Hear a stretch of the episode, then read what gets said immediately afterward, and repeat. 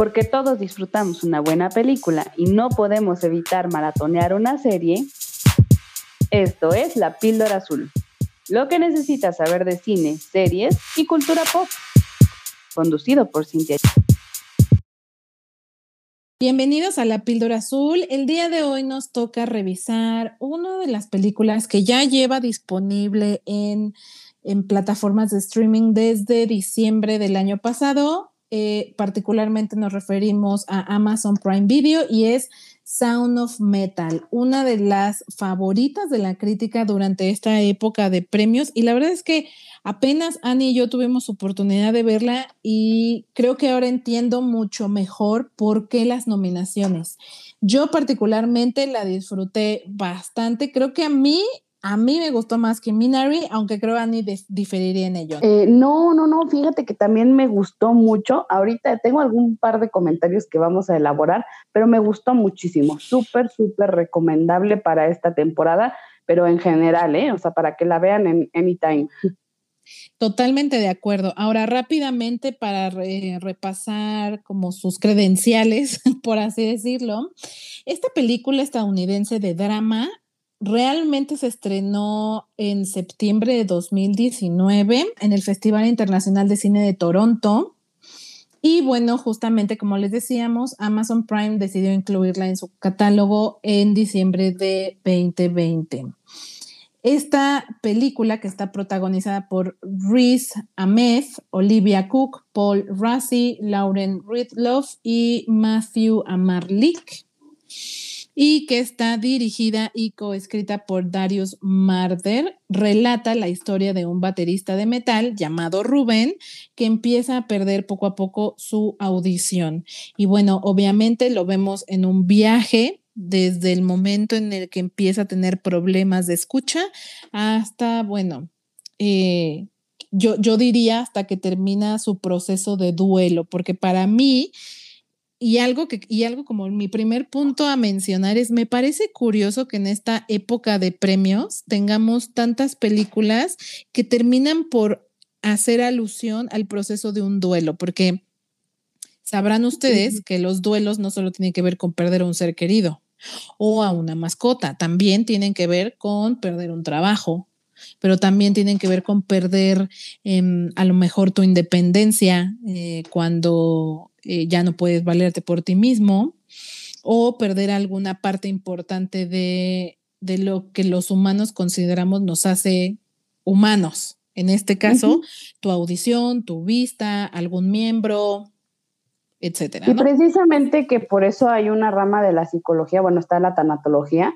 Exacto, pero lo, y lo menciono y lo, lo, puntualizo porque justo creo que No Land toca ese punto, Pieces of a Woman toca este punto, pero desde diferentes ángulos, ¿no? Porque No Land la mujer acaba de perder a su marido, en Pieces of a Woman la mujer pierde a su bebé, entonces sí me o parece... También el padre, ¿no? El padre que eh, al final de cuentas eh, eh, la, la, protagonista está perdiendo pues casi casi su vida, ¿no? Por estársela dedicando al papá pero también el papá, porque como les decía, una pérdida no necesariamente es el de perder a alguien más, también tiene que ver con cosas valiosas para ti, como decías, Ani. Y yo creo que en el caso de Anthony Hopkins, en ese papel, tiene que ver con perder su independencia, perder su perder quién es, porque al final quién eres viene mucho derivado de tus recuerdos, ¿no? Viene mucho de todo lo que has vivido, o sea, lo que hemos vivido nos hace quienes somos. Y perder todos esos recuerdos es perderte a ti mismo, o sea, terminas por no saber quién eres.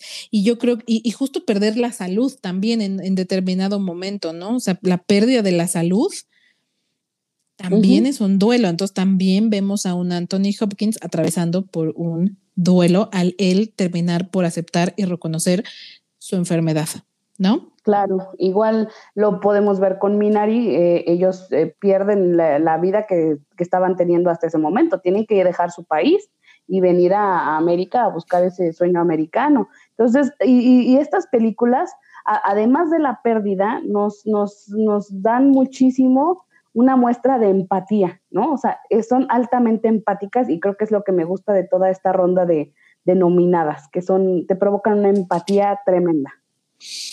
Yo, yo le agregaría humanas, creo que son retratos muy reales de circunstancias o situaciones con las que fácilmente te puedes identificar porque son justo eso, comunes. O sea, no que a todos nos haya pasado, pero probablemente un ser querido sí, o probablemente algún día llegaremos ahí. Entonces, creo que eso es lo que hace que te permita, te genere tanta empatía este tipo de películas. Volviendo un poco a las credenciales, eh, me refiero a Rotten Tomatoes, eh, tuvo el 97% de la aprobación y fue ampliamente elogiada por la crítica, particularmente por las actuaciones de Ahmed y Razi, que funge como Ahmed, el protagonista. Razi es em, su sponsor, ¿no? Es la persona que lo ayuda a... Em, es como su mentor de, sí, es como el mentor sordo que ayuda al protagonista en todo el proceso de aceptar que ha perdido eh, este sentido, ¿no? El oído. Que si me permites interrumpirte, eh, Paul Rassi es un CODA, es un Child of Deaf Adults.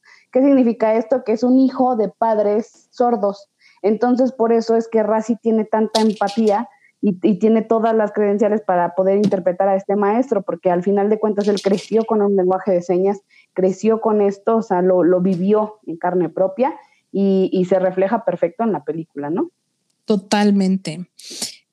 Ahora, Sound of Metal recibió, ya refiriéndonos particularmente a los premios Oscar, porque como saben, seguimos aún em, revisando algunos títulos que resultaron relevantes durante toda la época de premios, desde que empezamos hasta, bueno, culminar con los Oscar.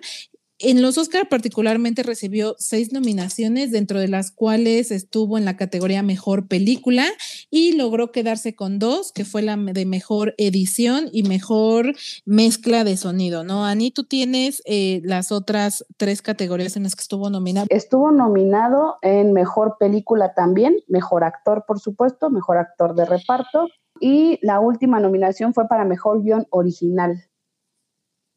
Esa se me estaba olvidando. La verdad es que vino, fue uno de los títulos que estuvo con más fuerza durante eh, los, los Oscar, digo, desde que se anunciaron los premios. Varias de las de los títulos que estaban nominados a mejor película tenían también otros cinco premios en, diferentes categorías. Y bueno, eh, la verdad es que me da gusto que Sound of Metal se quedara por lo menos con dos, porque en verdad es una muy buena película. Yo sí la disfruté bastante, como les decía, hasta más que Minari, que hablamos de ella esta misma semana, ¿no? Y, bueno, mencionar algunos otros premios que se, que se llevó. También estuvo el Critic Choice Award, también en edición.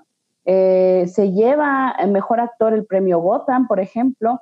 Em, Independent Spirit Award al mejor actor eh, para Paul Rassi. O sea, sí, en general estuvo, estuvo premiada en varios de los festivales em, pues más importantes, ¿no? También tiene un par de bastas para mejor montaje y mejor sonido. O sea, repetimos las, este, las, las ganadoras de los Óscares.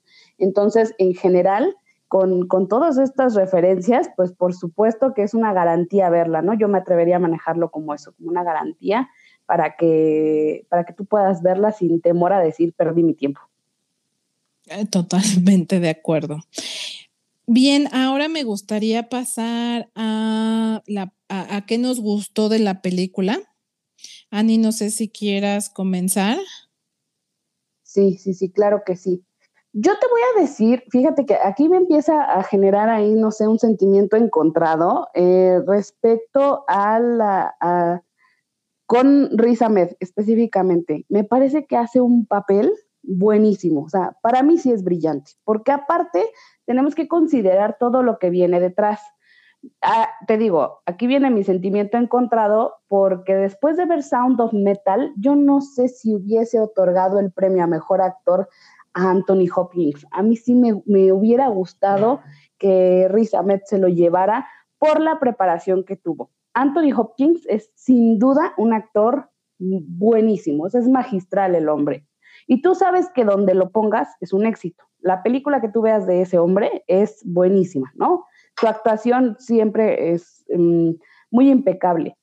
Pero vaya, me refiero acá en el caso de Riz Ahmed a, todo el trabajo que tuvo que llevar, porque él tuvo que, estudiar cinco días de la semana, siete meses, el lenguaje de señas americano, porque por supuesto pues, necesitaba aprenderlo, ¿no? Para, para plasmarlo. Además de eso, también tuvo que aprender a tocar la batería, porque todas las escenas que vemos en la película sí las toca él, o sea, el director le pidió, vas a aprender y las vas a tocar, o sea, no es de voy a poner el sonido encima y como que le haces que le, o sea, como que tocas, ¿no?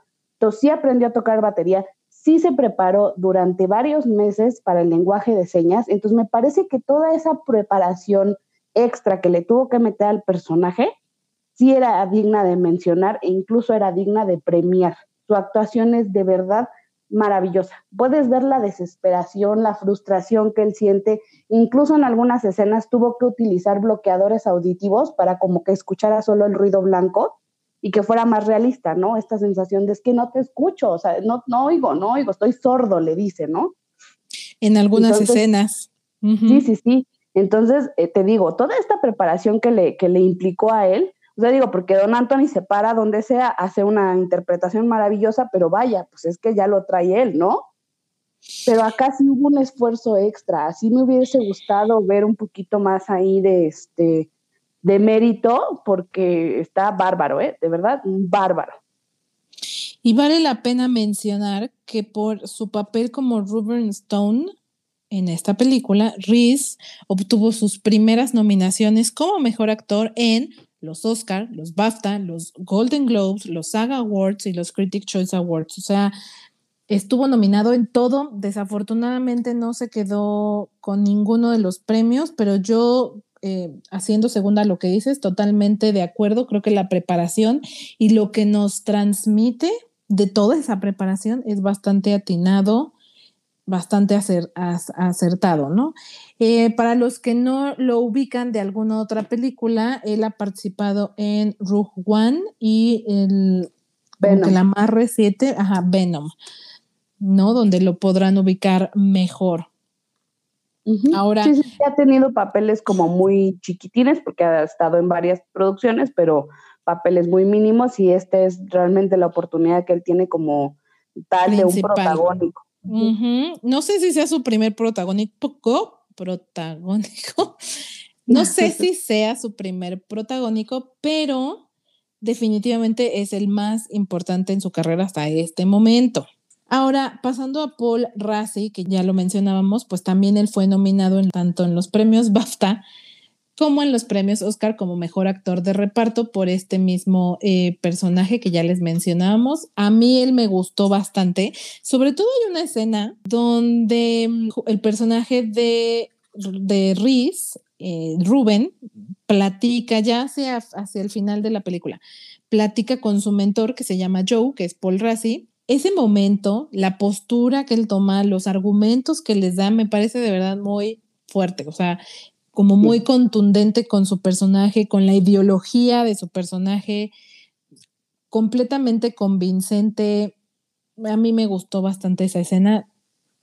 Y, entiendes perfecto la postura que toma, ¿no? Digo, no les cuento más porque la idea es justo que la vean, pero esta, esta escena en donde em, de cierta manera se confrontan me gustó bastante y le da como mucho sentido a quién es este personaje, ¿no? ¿Quién es Joe, el mentor sordo, ¿no? Sí, es buenísima, buenísima y totalmente tiene todo el sentido de por qué eres quien eres y por qué haces lo que haces. Es una muestra de madurez, pero bárbara. Y mucho de la premisa de la película tiene que ver justo con esta escena, ¿no? Porque cuando nosotros atravesamos un duelo, recuerden que la última etapa es la aceptación. Y la aceptación es soltar. Hay cosas que podemos cambiar y hay cosas que no podemos cambiar, ¿no? Y aprender a vivir con ello es lo que nos finalmente nos termina por dar paz y poder avanzar a otra cosa. Entonces, justo creo que este diálogo es el foco de esa premisa y, tiene como mucha fuerza esta escena. A mí me gustó bastante. Sí, sí, sí, sí. También una escena que es fundamental es al, principio, o sea, él está mm, él participa en un grupo de metal junto con su pareja, con Lu, Mm, y llega un punto en el que en el que tienen que enfrentar la situación, ¿no? O como de, o sea, tenemos la situación aquí, tienes que hacer algo al respecto. Él está negado, por supuesto, es como bien lo mencionas, parte de las etapas del duelo que se ven bien reflejadas en la película. Está totalmente en negación y ella, a pesar de que al principio lo apoya, trata de buscar la manera y tal, como lo vemos en otras películas, llega un punto en el que dices, esto me sobrepasa y yo ya no puedo. Y no solo ya no puedo, también creo que en el fondo ella comprende que necesita hacerse a un lado porque esto es un proceso que él tiene que vivir. Y, termina, este, termina por irse, digo, esto no es un spoiler porque lo vemos al principio de la película, ¿no? Realmente viene hacia el inicio de la película, pero vaya, me gustaría resaltar también esta, esta parte en la que qué tanto podemos ayudar o no a una persona, ¿no? eh, qué tanto está en nuestras capacidades eh, poder brindar un apoyo y, de qué forma podemos hacerlo. E, ella en este momento lo que hace es dejarlo y no dejarlo como de una mala manera, sino como dejarlo de que esto es lo que tienes que vivir, esto es lo que tienes que hacer. Y yo en este momento estoy pues generándote una distracción, entonces me voy a tener que alejar de aquí. Y entonces es dificilísimo porque literal el hombre, o sea, pisa fondo, pisa fondo cañón y de ahí es resurgir, adaptarse. Sí, y aquí habría que mencionar que a veces ayudar a la persona no significa estar presente. A veces ayudar a alguien significa retirarte, dar dos pasos para atrás y dejar que viva lo que tiene que vivir, porque en este caso el proceso de un duelo no se vive en conjunto, un duelo es algo demasiado personal, demasiado íntimo, que tienes que atravesar tú solo. Inclusive, como justo varias de las etapas del proceso de duelo que tienen que ver con negación, negociación, depresión, son, son sentimientos negativos. Antes de llegar a la aceptación, realmente vives en sentimientos muy negativos y justo, incluso uno mismo se aísla de la gente, ¿no? Entonces yo creo que ella es muy oportuna al entender que no, que, que lo mejor que puede hacer por él es retirarse Sí. ¿No? Eh, y, eso es muy, muy sano, como muy lógico, ¿no? Incluso justo se lo decía el personaje de Joe, el mentor, le decía aquí, cuando te internes, como cualquier otro adicto, porque además, dicho sea de paso, el personaje de nuestro protagonista es ex adicto, lleva un par de años sobrio, y el centro al que va es específicamente de sordos con adicciones, que están rehabilitados, digamos. Entonces, tratan una, una, un perfil muy específico, ¿no? Entonces, eh, justo una de las cosas que les dice, que le dice el mentor para poderlo ingresar es que no puede estar comunicado con nadie, tiene que dejar su celular afuera, como un centro de rehabilitación, literal. Sí, sí, sí. Entonces es algo que tienes que atravesar tú solo y eso, este, es algo que refleja la película. Olivia Cook, que es quien interpreta a Lou, ella sí se les hace conocida porque yo decía, ¿yo en dónde he visto esta muchacha? ¿No? Estoy segura que la he visto. Y sí, la vimos recientemente en Ready Player One de Steven Spielberg interpretando a Artemis, Samantha, uno de los personajes principales de esa película. Entonces, por si me suena familiar, efectivamente la vimos ahí. Creo que ella también es un tercer componente que termina por hacer que todos los engranes funcionen de una manera orgánica en la película, porque al final, y mi reflexión final de la trama específicamente sería, tu proceso, tu crecimiento personal, te aleja de, la, de, lo que, de lo que vivías antes. O sea, cambias tanto en ese proceso que ya no puedes volver a donde, a donde estabas, ni al lugar, ni a lo que hacías y a veces ni con las personas. Entonces, hacia el final de la película, cuando él em, como está como aferrado en querer retomar su vida en donde estaba, ¿no? Yo, yo, lo, yo lo vivo como todavía un poco en, este, en esta negociación, ¿no? En la etapa de negociación y quizá un poco mezclada con la depresión. Él está aferrado con querer que su vida vuelva a ser como era antes, ¿no? De perder el oído. Y está decidido a hacer lo que sea necesario para ello y cuando consigue o hace lo que tiene que hacer para ello, eh, digamos, lo consigue, se da cuenta que por ahí no era, ¿no?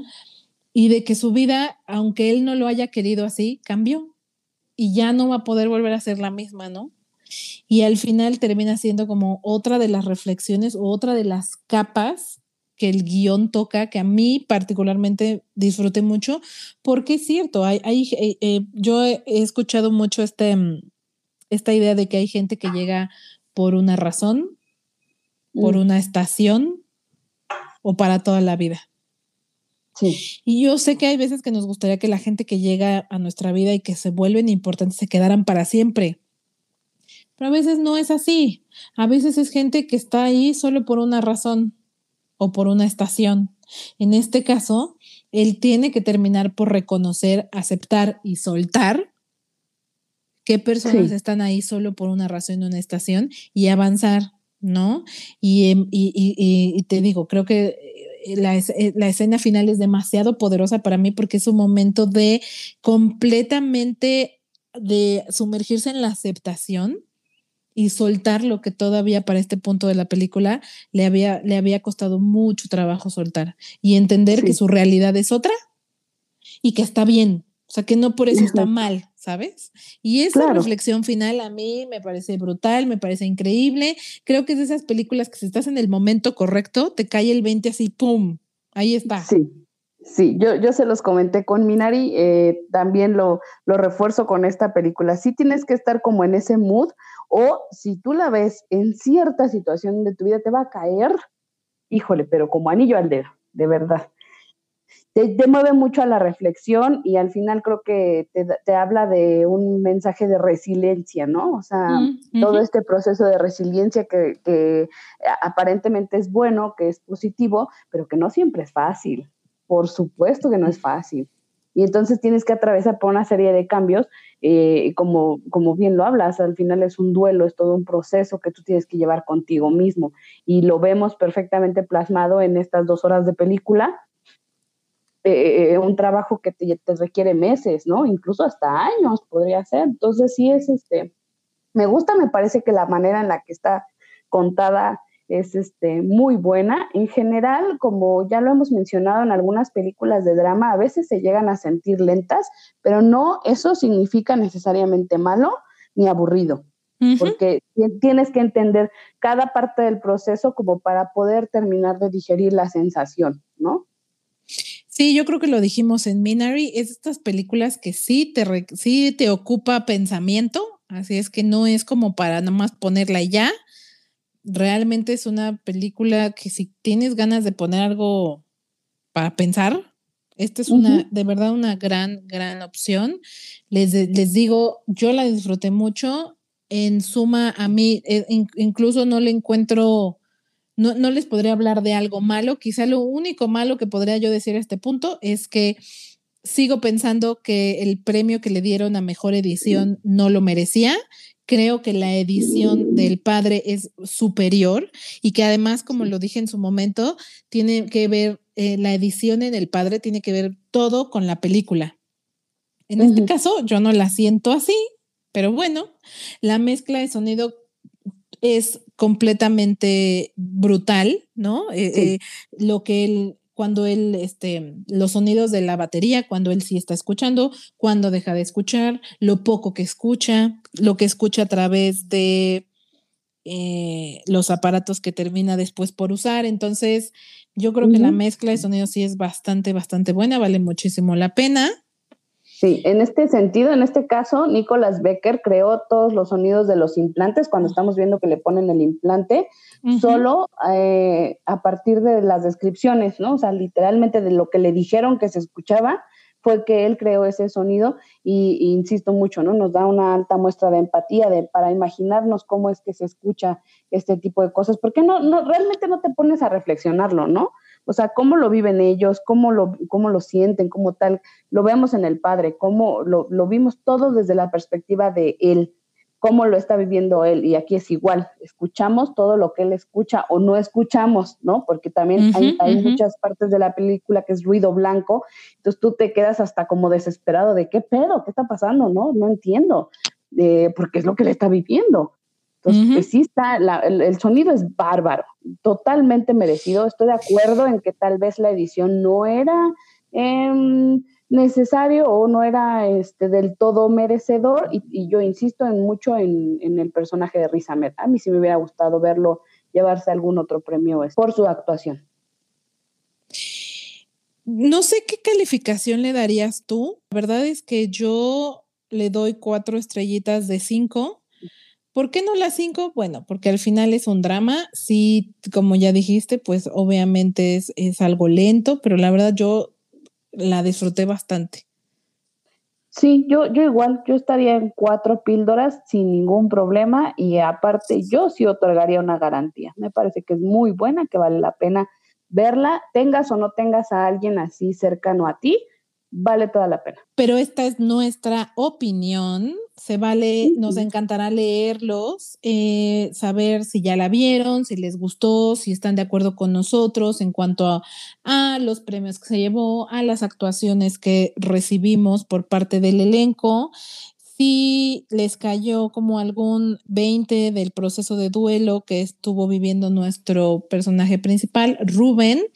Como saben, nos pueden encontrar en redes sociales como La Píldora Azul, con una A entre Píldora y Azul, Facebook, Twitter e Instagram. Amiga, ¿tienes alguna reflexión final? Tal vez sí, tal vez sí. Tengo nada más una mención especial que no hemos hecho para Lauren Ridloff, es la maestra sorda que está en el centro de, retiro donde se encuentra Rubén. Y esta chica eh, es sorda, es una actriz sorda que próximamente veremos en The Eternals. Su actuación me parece también muy buena, es una, chica que te provoca una ternura, una empatía. Y vemos eh, en una parte de la historia, ahí ella es maestra de niños, ¿no? Él tiene que ir a la escuela y aprender el lenguaje con niños. Todos los juegos que utilizan, eh, que hacen en la película son propuesta de ella precisamente. Esa era una mención, ¿no? Fíjate que yo a ella la conocí, tú porque ya, ya lo dijimos en la, en Minary, justamente dejaste ver de ver The Walking Dead porque mm, mataron a Glenn, pero ella sale en las temporadas siguientes y justo es un personaje sordo. Sí, creo que esa era la, la última este, opinión puntual que quería señalar. Veremos qué viene. Muy bien, pues muchísimas gracias. Espero que de verdad se den la oportunidad para quienes aún no lo han hecho de ver esta película. Completamente disfrutable, una gran, gran película. Muchas gracias por darle play. Gracias, Ani. Nos escuchamos la próxima. Chao.